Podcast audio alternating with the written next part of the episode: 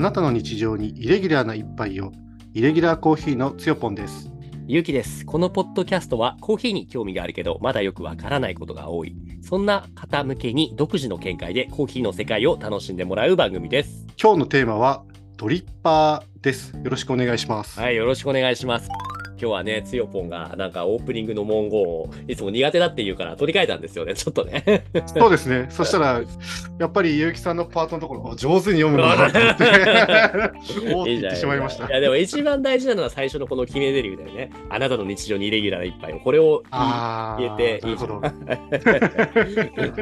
テーマ、ドリッパーとのことですが。とりあえずその明けましておめでとうございます。今年2023年初めての収録になりますね今日はね、いそう言うけど、今日何日？今日は24日ですね。開けてから立ちすぎじゃない？ねですよね。うん。ですです。まあそんな感じですが、じゃあ今年初回収録のドリッパーについて。でもドリッパーっていうのはもうね、すでに何回かいろいろ、この回でもちょくちょくふ、このラジオの中でも触れていませんでしたっけ？あそうですね、ちょこちょこ触れてはいるんですけれども、ええ。今日はですね、まあ、私のお気に入りドリッパーを交えながらですね、ちょっとはいあの、もう少しドリッパーについて深めていこうかなと思っております。もうドリッパーって言っても、だってそんなあの上の部分のあれが大して変わったぐらいで味に変化なんて起きないんじゃないんですか？いや、それがですね、うん結構変化起きるんですよね、味。だから、そう、味に変化が起きるから、自分は結構ドリッパーをね、使い分けしたりとかしてるんですよね。他の器具と比べてもドリッパーっていうのは味の変化が起きやすいパーツっていうことですか？簡単に言うとあれですねあの一番その変化を楽しみやすい器具っていう感じですかね。そのお変化の大きさはねちょっと微妙なんですけど、一番そのなんか分かりやすいかなと思いますしこのドリッパーって器具割と安価で買えるのでいろいろこう入手してしまうとその比較ができちゃうわけじゃないですか。はいはいはいはいだからそういった意味でもそのコーヒーをより楽しめるうん。楽しみがこう増す器具だと思うんですよね。なるほどね。それがこのドリッパーですと、ちなみにね、今ちょっと手元にその一瞬持ってたそのドリッパー僕もね知ってるんですよそのつよぽんがねいろいろ会話でね僕に自慢してきたから知ってるっていうのもあるし はい、僕もね別枠でラジオというかその本業の日本語講師をしている中で生徒さんがいるんですけれども、その生徒さんがね、僕らのラジオ聞いててくれたんですよね。いやー、それは本当ね、すごい嬉しいことですよね。いやいや、ありがとうございます。ねこの場を借りて。いや本当にありがとうございおます。はい。ロサンゼルスの子なんだけどその子もコーヒー入れるのがすごい好きで結構こだわる子なんですけども、うん最近ドリッパーが壊れて今まではそのトーチのマウンテンドリッパーっていうのを使っていたそうで、多分ご存知なのかなと思うんですけれあども。し知ってます、知ってますけど、使ったことがなくて、は。はいいはいはいはい。これが壊れちゃって、その今、強く持ってる折り紙ドリッパーですよね。折り紙ですね。これがそんなすごいんですか？まあ、すごいというかですね、まあでもこれええあれですよ、あのー実は2019年の世界ブリュワーズカップで、ええ。あのー中国の方がこれを使って優勝されたんですよね。チャンピオンを取ったと。そうなんだ。そういう実はあのーバックグラウンドがありまして、でこれはい結構、はいはい。世界で引き合いのあるとても優秀なドリッパーなんですよ。で、実はこれ、どこで作られてるかっていうと、日本の岐阜県の美濃市なんですよね。美濃焼きってことそうだと思います。へえ。なので、その日本から、まあ、ドリッパーを作って、その世界へ輸出しているっていうのが、なん。か自分にとってはすごいストーリーだなと思ってるん。ですよね。はい。確かにね、確、かにね。他のドリッパーもまあおそらくそうだとは思うん。ですけれども、それこれはなん。かすごい話題的にはなん。か近い。そのうん。自分がハマり始めた時に初めてあの、まあ、手にしたドリッパーでもあるので、うーんまあそういうちょっと思い入れがねあるんですよね。そうなんだ。なんか聞いた話では、その生徒さんから、うんドリッパーによっうんてそのお湯が落ちる速度がちょっと違うみたいな話を聞いたんですよ。はいはいはいはい。についても詳しく聞けたらなと思うんですけあど。そうですね。トーチのドリッパーって確かにあのちょっと画像を見ていただけると分かるんですけど、ええあの少しね穴がでかいんですよ。ああ、なるほど。でこれちょっと私の、まあ、持論というか、まあ、穴のねやっぱ大きい方がお湯が落ちる速度は速いんですよね。うんうんうんうん、基本的には。で。で特にトーチは結構大きめ穴が大きめなので落ちるの早いかなと思います。はいはい。まあ、自分が持ってるドリッパーって今実は3種類あるんですけれども折り紙、はい。それからハリオの V60 というドリッパはいはいはい。ー。V60 って書いて V60 ですね。はい。あと、カリタの上、カリタウェーブはいはい。え、何 ?3 つも持ってるの？だって1個あればいいものなんじゃないんですか？その。まあ、なので、冒頭で説明したように、その、入れ方とかですね、その、はいどコーヒー豆に合わせて、あの、実はドリッパー変えてるんですよ、僕。はあ入れる時にああ、もう、変態さんというか、なんというか、すごいですね。じゃあちょっとここの辺をじっくりね、あの説明していきたいと思います。はい。で、さっきの冒頭のその、えー、とトーチの方が、まあ、穴が大きいんじゃない、まあちゃん、ちゃんと比較したわけじゃないからあれなんですけれども、ただ自分も実物をあの店頭とかでね、手にしたことがあるんですが、結構やっぱこれ、穴大きいタイプのものなんですよね。折り紙とそれから V60 はどっちかっていうと逆三角形型をしてるんですけれども、えー、とトーチはどっちかっていうとちょっとこう壁が立ってるんですよね。少しそのストンっていう感じの形状って言ったらわかるかな。三角そのもちろんこいつも逆三角形に近いんだけど円錐の壁が立ってるというかね、より直角寄りですよね。よりそうそうそうそう。でここにだからそのトーチの多分ね特徴があると思うんですよね。まあこれはまた今度そうですね僕もこれ今年はちょっとこれ買ってみようかな。でどういう、ね、違いが出るのかっていうのをですね、あの実際に体験してみたいと思います。はい、お願いします。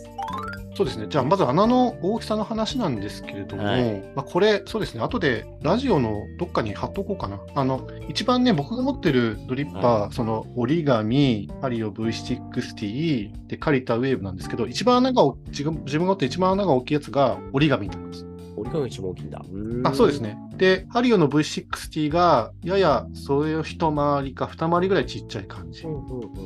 で、カリタウェーブは小さい穴が3つ開いてるんですよね。ほう、1個だけじゃないんですね。そうですね。ただ、穴がすごくとっても小さいので、これがまあはい基本的にはその穴が一番小さいタイプになります。はい。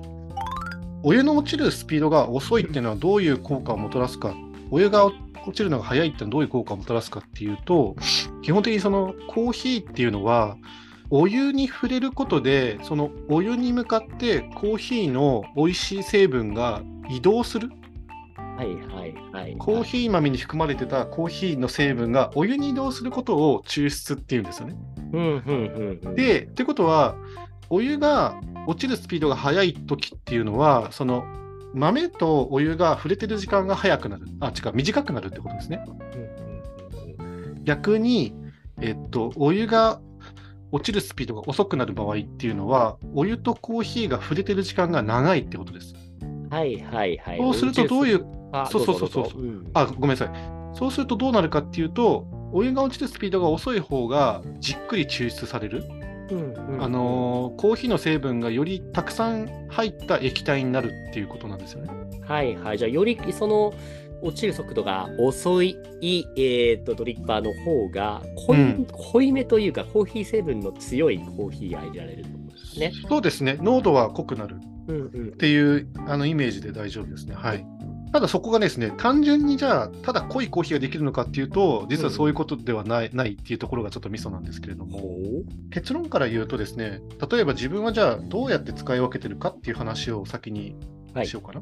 はい浅入りコーヒーは僕はこの折り紙ドリッパーを使うことが多いです。ただし、このカリタウェーブを使うことも、まあ、よくあります。これちょっと後で理由を説明します。はい。で、中入りから深入りについては、このハリオの V60 を使うことが多いです。それは結局その味を見てそれをかあの変えてるっていうことなんですけれども、はい浅入りの方が何ていうのかな、えっと、これもねだから2種類あって、まあ、折り紙を使ってすっきり出したい場合っていうのが、まあ、圧倒的に多いんですよね。うんはい。すっきり伸びたいからすっきり出したい。はいまあ、一方でカリタでさっき出すっていう話もしましたがカリタはこれどっちかっていうとじっくり抽出されるタイプなんですけどこれで出すとですね、なんかとてもバランスが取れることがあるんですよね。穴が分配されてるからってことですか？あそうというよりはですね、はい。コーヒーが成分がじっくり抽出されることで、うん。あのー酸味とか甘い甘みとか苦味の成分がバランスよく出るですよこれ。ほただそれは全てのコーヒー豆とか、それから焙煎度に対し、焙煎、その浅煎りとか中入りとか深入りとかって、全てのコーヒー豆に対して全部そうなるかっていうと、まあ、そうでもない、なかったりするので、うん、使い分けたりとかしてるんですよ。